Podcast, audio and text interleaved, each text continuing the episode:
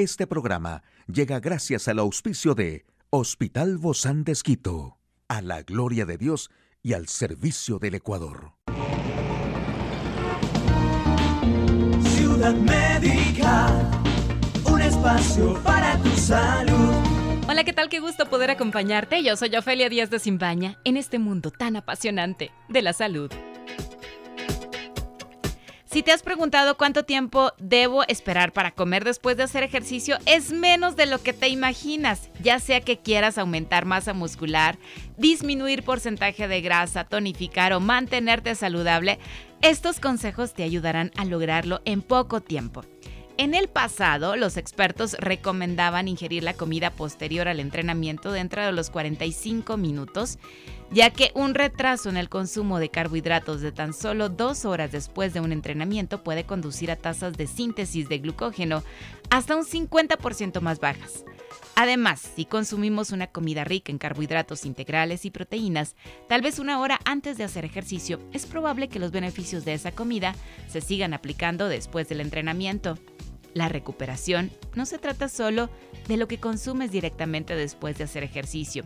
Cuando hacemos ejercicio constantemente, el proceso está en curso.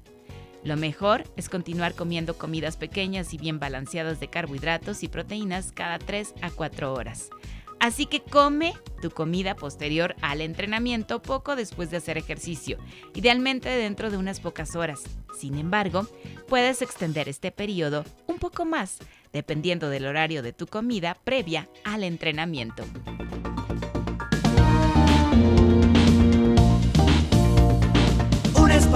Para tu salud. Aquí el detalle de la información más actual en el campo de la salud. El virus del papiloma humano también causa cáncer en los hombres. Si me vacuné contra COVID solo una vez y han pasado seis meses, ¿he perdido inmunidad? Miopía, la nueva epidemia que ataca a los niños en todo el mundo, según la UNAM. consideró que los hombres eran simples transmisores del virus y el objetivo era la prevención del cáncer de cuello uterino. El avance de los conocimientos ha llevado a identificar el HPV como el principal responsable de las lesiones cancerosas del área genital, ano, pene, vagina y vulva, tanto en hombres como en mujeres. Actualmente sabemos que el HPV causa también cáncer en la cavidad oral, en la lengua, en la faringe y en la laringe. Estos tipos de cáncer están en aumento en los países de renta alta especialmente en hombres. Además, el HPV es el causante de las verrugas genitales en ambos sexos, que, a pesar de ser benignas, son muy molestas y frecuentes. Por lo tanto, ahora sabemos que cualquier persona sexualmente activa se puede infectar con el HPV independientemente de su género. Basta con mantener relaciones sexuales vaginales, anales u orales con una persona infectada. Aproximadamente el 80% de la población con actividad sexual se infectará con algún tipo de HPV a lo largo de su vida.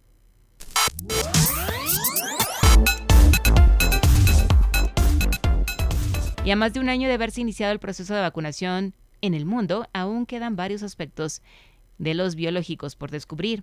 Las vacunas contra el COVID-19 han sido uno de los métodos más efectivos para controlar la propagación del virus SARS-CoV-2, evitando el colapso del sistema hospitalario. La dosificación de las vacunas está entre una o dos dosis. Sin embargo, se ha aprobado la aplicación de un refuerzo ante los estudios que evalúan la capacidad neutralizante de los biológicos. Hay que recordar que ninguna de las vacunas disponibles previene la infección de COVID-19, sino que reducen la posibilidad de manifestar enfermedad grave y muerte. Varios especialistas han explicado que estos se van reduciendo con el paso del tiempo. Otras células, como son las T, perdurarán en el cuerpo y se encargarán de reducir las células infectadas. Hay que tener en cuenta que ante la aparición de nuevas mutaciones del virus, podría reducir su eficacia. Y la Universidad Nacional Autónoma de México informó de una epidemia de miopía que afecta principalmente a niños. La principal causa de este problema es que los menores pasan mucho tiempo en lugares encerrados, jugando con tabletas o computadoras, y no se exponen a los estímulos de la luz natural. La causa no es tanto el aumento de atención a las pantallas de tabletas, celulares y computadoras, sino la falta de exposición a la luz natural. La luz de las pantallas, aclara la oftalmóloga, no causa miopía, sino otro tipo de fatiga visual. Por eso en la actualidad hay tantos protectores de pantalla y lentes con protección.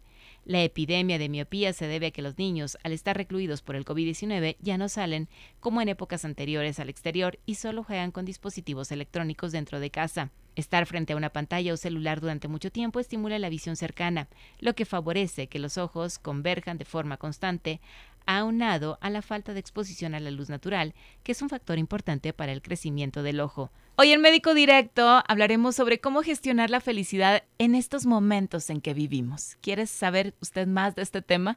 Lo invito a que nos acompañe. Una charla amigable con nuestro invitado.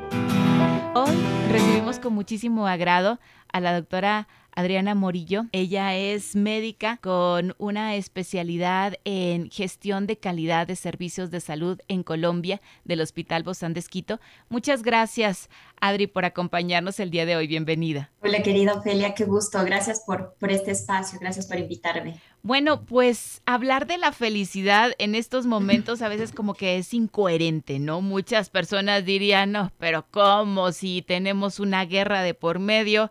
El coronavirus que no se va, en China hay un incremento, pues todos lo sabemos en las noticias. En los Estados Unidos cada vez hay más también. Y la gente, creo que todos, ¿no? Vivimos con esa incertidumbre. Hoy son más días de incertidumbre que antes. Así que hablar de felicidad, no sé qué tan factible sea en estos momentos, pero es el tema que hoy queremos hablar justamente para romper con esa cotidianidad de la que hemos venido hablando y las noticias no paran y no pararemos porque es parte de la información. Entonces, ¿cómo podemos gestionar esto? Cómo hay una felicidad en medio del sufrimiento. Así es, querida Ofelia. Bueno, yo creo que eh, voy a empezar haciéndote, eh, haciéndote una pregunta y, más que nada a, a, todas las personas que nos están escuchando en este momento, quisiera que que se pregunten eh, y quisiera preguntarte, eh, Ofelia. Ay, esto no me gusta, no me gusta que me pregunten. a ver, pero vamos, vamos, vamos con el reto. Cuéntame, cuéntame, ¿cuál sería el día de la semana en el que a ti te gustaría morir? Ay, ay, ay, esa pregunta nunca me la habían hecho. cuéntame, cuéntame qué día, qué día para ti es el día que dices, no, ese día va a ser el que yo quisiera morir. Por ejemplo, yo, yo quisiera morir, no sé, por ahí un miércoles, porque estamos como en la mitad de, la semana y les van a dar como tres días de luto a, mis amigos, a mi familia, pues para que me festejen, para que me bailen, para que me, para que no me lloren, sino que me disfruten. Entonces, eso quiero que, quiero que, que, me cuentes, ¿qué día te gustaría a ti? ¿Qué, día? Si tú tuvieras, si tú tuvieras esa capacidad de decir, bueno, yo quiero morirme un sábado, ¿qué día te gustaría morir? yo no hubiera pensado ni eso, ni que les van a dar los días de luto, ni nada. Me voy a copiar de tu respuesta porque ahorita no la tengo. Me hubiera gustado que me dijeras qué día te gusta, te gustaría haber nacido, ahí sí, pero morir, no sé. No, claro, no, Claro que sí. La verdad es que no es así. tengo pensado. Es así, es así, Ofelia. El tema es que es que eh, todo parte desde ahí, ¿no? O sea, yo creo que eh, pues la felicidad, así como, como, ah, la felicidad, yo creo que no, no es que existe la, la felicidad, sino es que cada día uno hace esa felicidad. Entonces, todo parte de que nosotros nacemos y vamos a morir un día. No sabemos qué día, no sabemos si va a ser lunes, miércoles, sábado, no sabemos, porque es un día en el que posiblemente sea algo en un accidente, sea algo bonito, sea algo en el que estés en tu cama, no sabemos. Ay, Adri, pero estamos hablando de la felicidad, no de la muerte. ¿Qué cosa una con la otra? A ver, cuéntame. Exactamente. ¿Qué tiene que ver lo uno con lo otro? Porque cuando estás tú sensibilizada, con este tema de la muerte, cuando tú, tú ves eh, cada día personas o, ves a personas luchando por esa vida, es ahí cuando eh, empiezas a valorar tu propia vida, entonces empiezas a valorar esa, esa felicidad, esa, esa felicidad de, de un día a la vez, de estar presente, del, del aquí y el ahora, del, bueno, ahorita ¿qué tengo? Tengo a mi familia, si bien es cierto, bueno, está bien, no tengo salud, pero tengo a mi familia, tengo a mi esposo, mi perro, mi gato, mis hijos, tengo mi trabajo y muchas personas personas, claro, o sea, no están enfermas, pero no estamos enfermas hasta que lo estamos, o sea, estamos sanas hasta que nos enfermamos. y eso qué fue lo que pasó con el coronavirus. Sí, sí, sí, claro. ¿Qué pasó con el coronavirus? Que todos estábamos bien hasta marzo y de pronto un día, es pandemia, fue pandemia, un día nos cerraron todo, un día dijeron, y claro, no lo entendíamos, decíamos, bueno, ¿qué es lo que está sucediendo? Como que eso a mí no me pasa, eso pasa allá lejos, en la China, eso pasa allá, eso no pasa acá cuando realmente llegó acá y pues nos encerraron, sí, una semana, dos semanas, y, bueno, después vimos que, que no, que esto era más. Entonces ahí es donde empezamos a ver o empezamos un poquito más a valorar el tema de, de qué es lo que tengo y qué fue lo más, lo más importante, qué es lo que tengo en mi trabajo, qué es lo que tengo en mi familia. Regresé a ver a, a, a, que todo el día pasaba con mi pareja, cuando, ¿qué sucedía? En, eh, en la mañana uno se levanta, se va, desayuna y chao, con el esposo, con la pareja, los hijos, uno se va y los vemos en la noche. En cambio, el coronavirus nos trajo el tener quinto grado en el, en el, en el un cuarto, trabajo en el otro cuarto, eh, el, kinder en el otro cuarto. Y, ni siquiera en, otro cuarto, a veces en la misma mesa, ¿no? Todos ahí reunidos. Oye, yo creo que sí, todo esto que tú nos estás haciendo en este campo de reflexionarnos sobre lo que tenemos, lo que vivimos, lo que hemos pasado, cómo lo hemos ido valorando de poco a poco, nos da justamente esa intensidad. A nosotros nos pasó justamente eso, el estar así a un filito de, de ya estar del otro lado, nos hizo reaccionar. Y ahora claro, volteo a ver a mi esposo cada mañana y digo, gracias porque está aquí conmigo, ¿no? Gracias porque podemos respirar. Y yo creo que muchas personas les pasó lo mismo y nos identificamos, ¿no? En esa situación de antes no valoraba esto y ahora sí lo valoro. Antes no valoraba ni siquiera que me podía duchar, que podía levantar el brazo, que podía hablar, que podía respirar. Y ahora lo valoro. Y eso me trae ya felicidad. ¿Y qué tiene que ver eso con lo que nos estabas diciendo de la muerte, del día de morir? Me dejaste, me dejaste asombrada. Es, justa, es justamente eso, eso, Ofelia, que que cuando, que cuando tú tienes muchos de los pacientes que tienen estos encuentros cercanos a la muerte o que viven en un momento que han estado muy, muy, muy cercanos a, morir, es cuando reflexionan, es cuando vuelves a nacer, es como el día de tu cumpleaños, es como tu primer día de cumpleaños, tu primera luego vez, de COVID, luego de una operación, luego de muchas cosas. Entonces, a eso es lo que relaciono yo, la alegría, o sea, el, el ser feliz cada día y el que también está estamos relacionados con la muerte porque nos vamos a morir. Oye, pero ¿sabes qué? De alguna manera yo creo que siempre hay un grado de sufrimiento y hay este grado de felicidad, ¿no? ¿Es la falta de sufrimiento la felicidad? Realmente eh, la falta de sufrimiento yo creería que no, más bien eh, yo creería que eh, sería más bien esa motivación. Eso nos impulsa.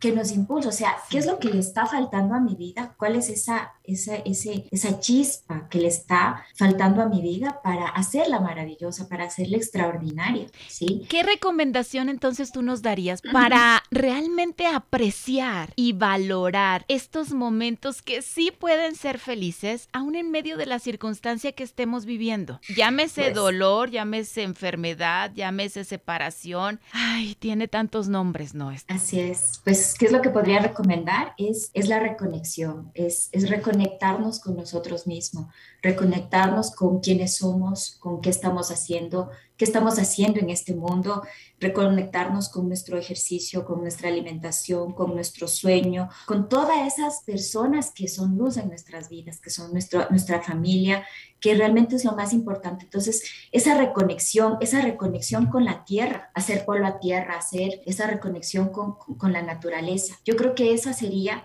o al menos de esa es la manera como yo la vivo, la felicidad cada día, querido Feli. Y, y, yo creo que no jugar a veces este juego del silencio, le llaman algunas personas, ¿no? El pensar que, que yo solamente entre mí, entre mis adentros voy a resolver las cosas y a veces no exteriorizarlos, eso nos enferma también y no nos da esa plenitud de felicidad. Así es, y es importante también alzar la manito y pedir ayuda. Eso es, es, es ponerme en los zapatos de Ofelia y que Ofelia se ponga en los zapatos de Adri. Y reflexionar en lo que Dios quiere también y cómo nos conectamos con Él para, eh, diariamente nos va a ayudar a gestionar esta felicidad en estos momentos.